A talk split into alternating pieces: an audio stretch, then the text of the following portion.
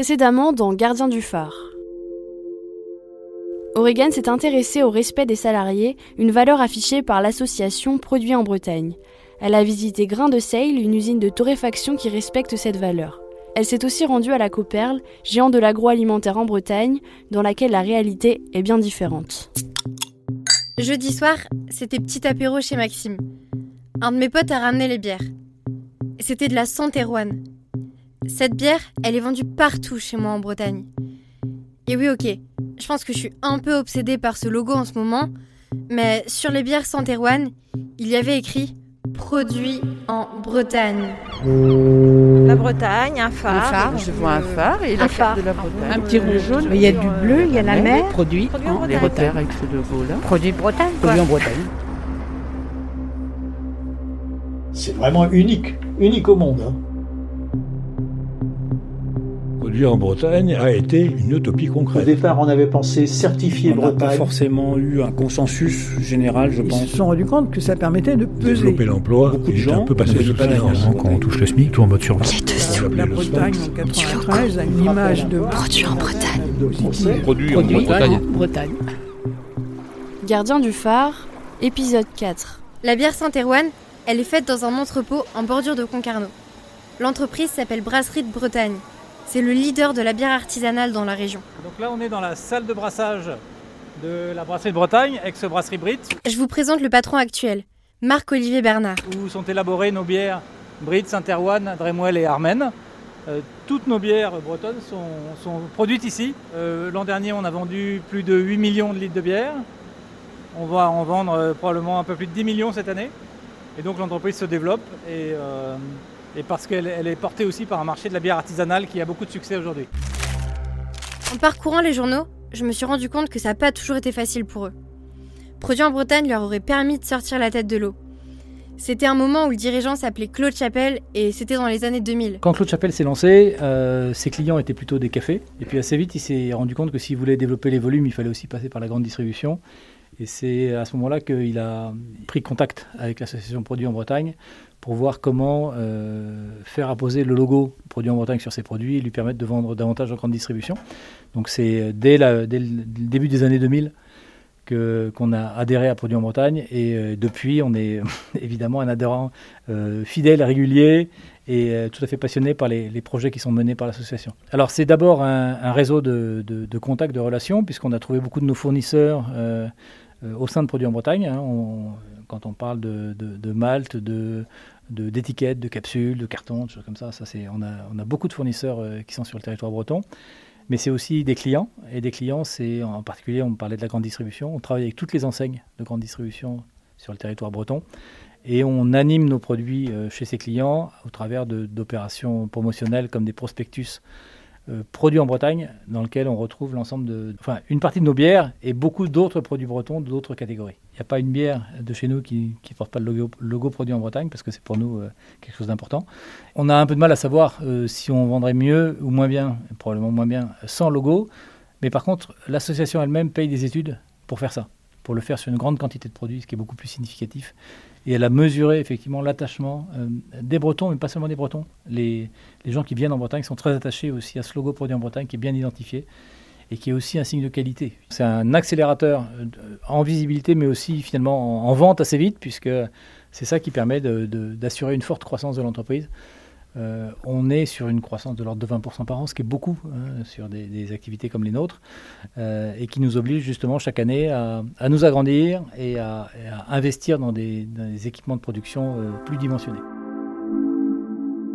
Ce qui a sauvé Brasserie de Bretagne, c'est donc sûrement un peu le logo, mais c'est surtout le réseau. Parce que Produit en Bretagne, c'est surtout ça, un réseau de plus de 400 entreprises qui s'entraident. Ça sert surtout aux petites entreprises, comme Brasserie de Bretagne. Et d'ailleurs, Sandrine Stervinou l'a longuement étudié ce réseau et l'intérêt de le rejoindre. Elle est chercheuse en management. On peut bénéficier quand même des compétences, de l'expertise des grandes qui partagent. L'intérêt aussi, c'est la- l'ouverture à la grande distribution, c'est que ça facilite l'apport d'entrée à une PME qui a un, un produit euh, assez confidentiel qui va pouvoir rentrer dans les rayons de la grande distribution. Ils ont aussi créé des, sortes de groupes de travail, des commissions notamment en, RSE. Ils ont des choses sur tout ce qui est euh, éco-emballage, euh, éco-conception. Donc ils peuvent apporter aussi euh, un accompagnement aux entreprises sur ces questions-là.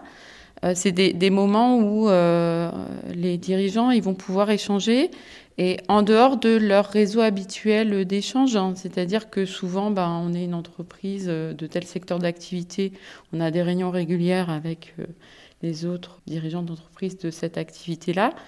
Là, ça permet d'éclater un peu et je vais pouvoir discuter de façon informelle avec quelqu'un, par exemple, de la grande distribution et comprendre un peu pourquoi parfois j'arrive pas à passer en fait euh, la porte. Donc, je vais pouvoir apprendre, euh, avoir plein d'informations, collecter des informations que j'aurais du mal à collecter autrement. Et puis, il y a de l'entraide. Alors moi, ça, ça fait longtemps, mais à l'époque où j'étudiais le réseau, il y avait une entreprise qui avait un problème, euh, donc une brasserie qui était en difficulté. Petite précision, elle parle bien ici de Brasserie de Bretagne, où je me suis rendue juste avant. Et c'est euh, dans le cadre du réseau, des responsables de magasins qui ont décidé de soutenir euh, cette brasserie et de mettre en vente euh, ses produits. Et euh, ils ont accompagné en fait euh, l'entreprise dans son développement. Donc peut y avoir aussi euh, beaucoup d'entraide dans ce réseau-là. Ces relations informelles qui font que euh, on va créer de la confiance. Ça peut développer des partenariats aussi, se dire tiens, on a peut-être des activités complémentaires, on pourrait proposer un nouveau produit, un nouveau service. Donc c'est quand même très riche. C'est un réseau très riche par sa variété d'acteurs et par euh, cette fibre quand même euh, d'appartenance euh, à une région. Et on sait qu'on est dans une région où ce sentiment d'appartenance, il est quand même encore relativement fort. Donc une certaine confiance en fait qui se fait assez naturellement en se sentant appartenir à cette région. Et oui, parce que la solidarité entre les entreprises du réseau, c'est une des valeurs prônées par Produits en Bretagne. Ça me rappelle ce que m'avait dit le directeur, Malo Bruxelles-Dubourg. On a un certain nombre d'entreprises avec euh, la période Covid qui sont mal. Par exemple, celles qui travaillent beaucoup avec euh, les bars et les restaurants, enfin tout ce secteur-là, ou la culture.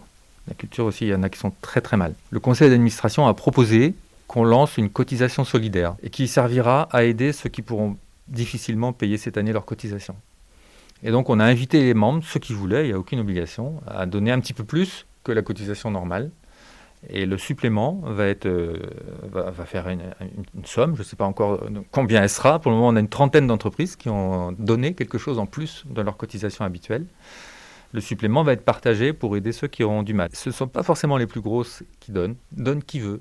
Et en l'occurrence, quand je vois la, la liste actuelle là, des 30, 31 premiers donateurs, euh, bah, dedans, il y a des grosses entreprises, par exemple une banque ou un courtier en assurance, et il y a des toutes petites entreprises. Et je dirais même que la toute première entreprise qui a fait un chèque, c'est le petit laitier de Kervillan. Je suis heureux de, le citer parce que c'est en fait un couple de néo-ruraux qui ont créé leur, euh, comment, leur exploitation laitière avec des jerseys, ils font du bio, ils font leurs produits, tout ça, ils, travaillent du, jour et la nuit, tout le temps. Et ils ont quand même trouvé le moyen de nous aider avec 100 euros pour ceux qui auront du mal. Et franchement, c'est formidable. Donc non, non, c'était pas forcément les, les gros. Hein. Il y a des surprises. Gardien du phare, les dessous du logo produit en Bretagne.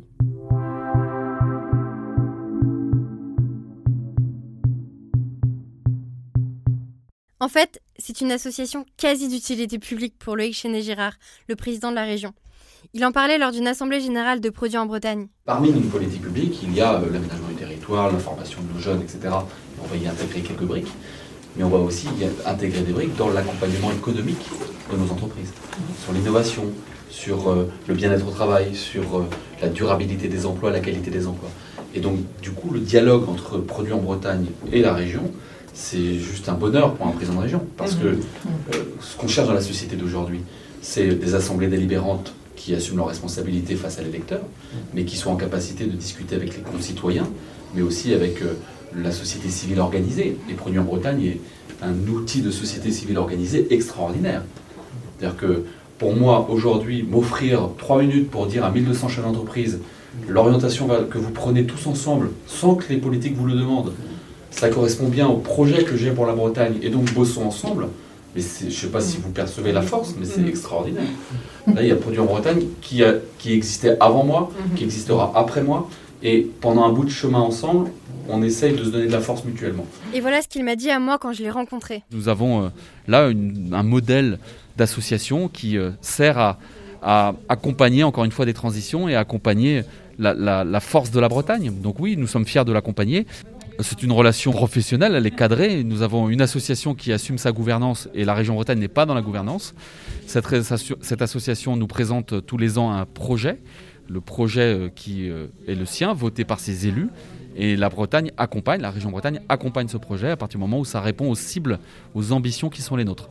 Ce qu'on appelle dans notre jargon région Bretagne mission d'intérêt général, effectivement, correspond à ce que fait Produit en Bretagne. C'est-à-dire qu'il y a une mission qui lui est donnée, euh, ou en tout cas qui est confirmée par la région Bretagne.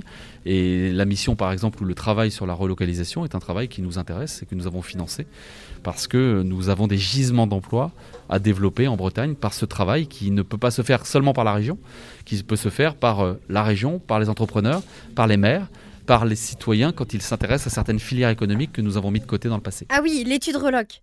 C'est une étude qui a été faite pour comprendre quels domaines d'industrie peuvent être relocalisés en Bretagne. Elle est financée à hauteur de 8 000 euros par la région Bretagne. Arkea Crédit Mutuel a mis 30 000 euros. Le MEDEF Bretagne 5 000 euros. Et Produit en Bretagne 7 000 euros. Mais cette étude, c'est Produit en Bretagne qui en est à l'initiative. J'ai l'impression que les politiques et les patrons bretons s'entendent particulièrement bien. Centres de vaccination. Louis Canaf, candidat au régional, ça y est, c'est officiel. Le dirigeant de la célèbre marque de pâté, président de Produits en Bretagne, rejoint la campagne du socialiste Loïc Chenet-Girard. Malaise au sein de Produits en Bretagne, selon le Télégramme. Louis Canaf n'aura donc plus le droit de parler au nom de l'association jusqu'à la fin de son mandat en février 2022. Dans le reste de Alors ça, je ne m'y attendais pas. Enfin, pour vous dire la vérité, ça ne m'étonne pas non plus. Au moment de mon enquête, au début de l'année 2021, on est en période de campagne des régionales. J'avais demandé au directeur de produits en Bretagne, Malo Boissel-Dubourg, s'il avait de bonnes relations avec la région Bretagne. Je pense que concrètement, euh, ben, déjà, le président de Produits en Bretagne et Loïc Chenet et Girard se connaissent en fait maintenant, alors qu'ils ne se connaissaient pas au début de leur mandat respectif d'ailleurs. Donc ils ont fait connaissance. Je pense que les deux personnes se connaissent et s'apprécient en toute simplicité. Après, ben, quand, on a, quand on travaille, quand on va ouvrir un chantier, ben, on peut, euh, on peut en parler avec Girard, euh, voir comment il sent le truc, s'il peut nous aider ou pas, euh, de quelle façon. Euh, donc je trouve que c'est intéressant aussi de ce point de vue-là. Et puis après avec les équipes, parce qu'il n'y a pas que lui, hein, avec son service économique on connaît aussi. euh, Gaël Guégan, très bonne relation, Elise Beccari, très bonne relation. La, personne, euh, Sophie Simon, qui s'occupe de l'économie circulaire, elle est formidable. Donc c'est pas que Loïc Chenet-Girard. Moi par exemple, je, connais Loïc Chenet-Girard, mais je, je- ne l'appelle jamais euh, personnellement, c'est pas mon rôle. quoi. Produit en Bretagne, c'est tout de même un réseau de 500, et- enfin, presque 500 entreprises, euh, 110 000 salariés ce serait un peu, un peu étrange de passer complètement à côté, hein, c'est évident, mais après, il n'y a pas d'obligation non plus de faire. Je pense que si ça marche bien, c'est parce que c'est une bonne entente quand même, quoi. C'était pas gagné d'avance non plus. Je pense que le côté modéré des Bretons fait que c'est plus facile.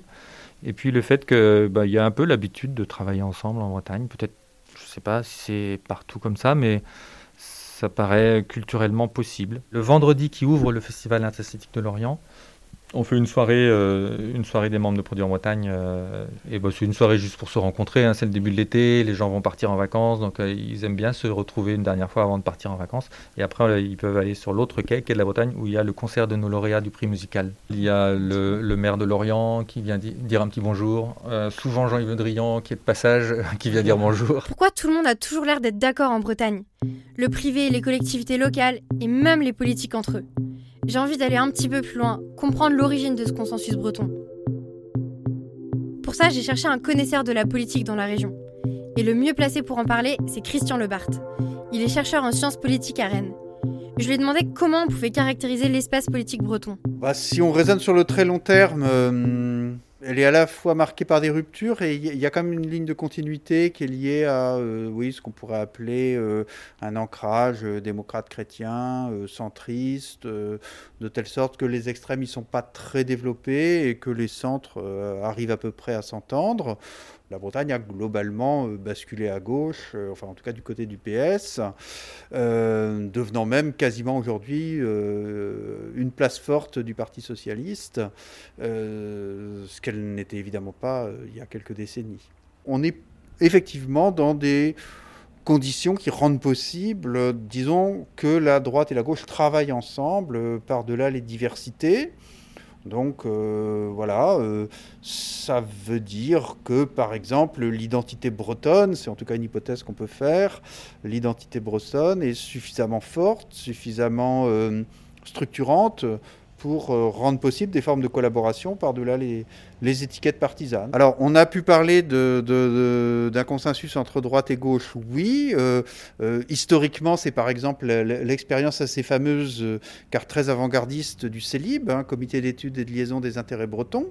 Donc voilà, on est dans les années 50-60, on est avant la décentralisation de la gauche non communiste à la droite quasi gaulliste, on va avoir des, leaders qui vont accepter euh, de, se mettre autour de la table et d'adresser à l'État, gaulliste à l'époque, hein, des revendications communes euh, qui déboucheront sur euh, des industrialisations, la quatre voies, enfin voilà, toute une série de projets qui sont un peu emblématiques d'une réussite collective. Alors c'est intéressant parce qu'effectivement, euh, on parlait du CELIB tout à l'heure. Dans l'histoire du CELIB, il y a l'idée d'associer les acteurs euh, euh, économiques, culturels aux acteurs politiques. Hein. L'idée que le consensus politique doit aussi, en quelque sorte, prolonger des intérêts communs qui doivent s'organiser au niveau économique, au niveau social, au niveau culturel, etc.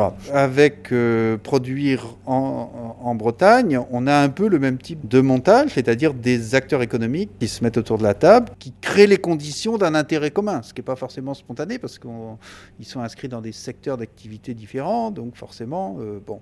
Donc ça veut dire qu'on a affaire à des entreprises qui acceptent de territorialiser leur, euh, leur façon de voir le monde, euh, qui acceptent de se considérer comme, comme appartenant à un territoire régional et surtout qui, qui, qui, acceptent de considérer que leurs performances économiques dépendent pour partie de l'image du territoire. C'est ça peut-être qui est, qui est décisif. C'est l'idée que l'image de la Bretagne produit des effets économiques. Donc la question de l'attractivité qui est centrale pour les politiques, elle, elle, est aussi centrale pour les acteurs économiques. Le nom même produit en Bretagne euh, désamorce complètement la critique, puisqu'il apparaît à la fois très, très sympathique, très positif et très consensuel et très, euh, très neutre. Hein. Donc voilà, donc, euh, l'idée qu'on va, on va, on va rompre avec cet enchantement-là, c'est tenter d'aller contre un consensus qui a plusieurs décennies d'existence. L'explication de ce petit monde qui s'entend bien, elle est donc historique. On parle là de la droite, de la gauche et le monde des entreprises. Mais bon, j'ai remarqué que l'opposition arrive quand même à bien se faire entendre en Bretagne. Je suis allée jusqu'à Lorient, au sud de la Bretagne, pour rencontrer Gaël Briand. Il a plusieurs casquettes. Il est rédacteur en chef du magazine Peuple Breton. Il est aussi conseiller municipal de Lorient dans l'opposition, responsable de l'Union démocratique bretonne un parti indépendantiste, il se présente avec la liste Europe Écologie Les Verts pour les régionales. Pour lui, impossible d'être contre produit en Bretagne, mais c'est plutôt le modèle agricole soutenu par l'association qu'il remet en cause. Je pense qu'il faut vraiment distinguer ce qui est produit en Bretagne et ce qui est impacté en Bretagne, ce qui n'est pas exactement la même chose. Bon, en l'occurrence, j'ai pas d'entreprise à cibler en particulier, mais euh, je pense que dans la communication euh, des entreprises, il y a beaucoup d'hypocrisie des fois. Et qu'il il y a une deuxième chose qui me gêne un peu, c'est euh, quel est le cahier des charges en fait. C'est-à-dire que être produit en Bretagne, enfin moi je suis pas du genre, j'ai beau être à l'UDB, je suis pas du genre à dire que tout ce qui est breton euh, est bon. Il faut savoir distinguer. Nous aussi, on est capable de produire des choses euh, de mauvaise qualité.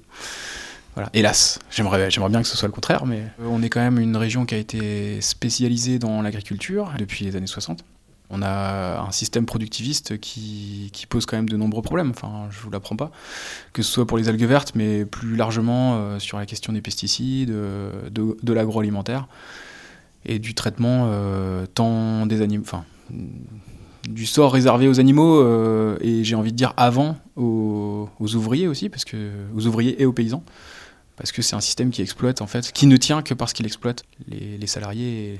Et les paysans. Moi, je vois ça euh, ni positivement ni négativement. Je pense que c'est bien de valoriser les produits euh, bretons. Euh, moi, je, je, suis, j'y suis favorable.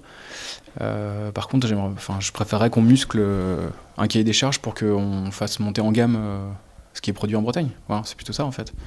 Mais je trouve ça positif qu'il y ait une production locale et que parce que c'est ça l'écologie aussi en fait. C'est pas uniquement consommer bio. Consommer bio, si on part de ce principe-là, tous les supermarchés vont bientôt avoir des, antennes euh, uniquement bio. Mais sauf que ce sera du bio qui viendra de Pologne, d'Autriche ou voire pire, de Bolivie euh, ou je ne sais quoi. Et ça, ça n'a aucun sens écologique en fait. Vaut mieux consommer local à la limite que bio. Même si je pense qu'on peut, dans l'idéal, faire les deux. La région Bretagne n'a pas vraiment l'air d'être prête à passer à un autre modèle. Jean-Yves Le Drian, quand il était président de la région, a plutôt fait en sorte de laisser faire, laisser cohabiter les différents modèles agricoles. Et pour Loïc Chenet-Girard, la Bretagne, c'est l'écologie et les usines. Je l'ai dit, je l'ai redit, je le redis aujourd'hui, je veux et les usines et l'écologie. Je veux plus d'emplois et moins de carbone. Nous avons des forces économiques qui créent de l'emploi partout en Bretagne. Il faut les accompagner, les accompagner encore et toujours dans leur transformation. Il en va de la sécurité de nos emplois, des milliers d'emplois, des milliers de visages dont j'ai parlé tout à l'heure. Dans le prochain épisode, découvrez qui est derrière ce podcast.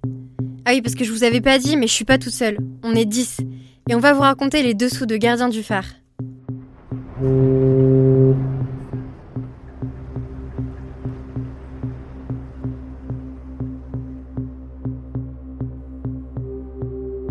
Gardien du phare, les dessous du logo produit en Bretagne.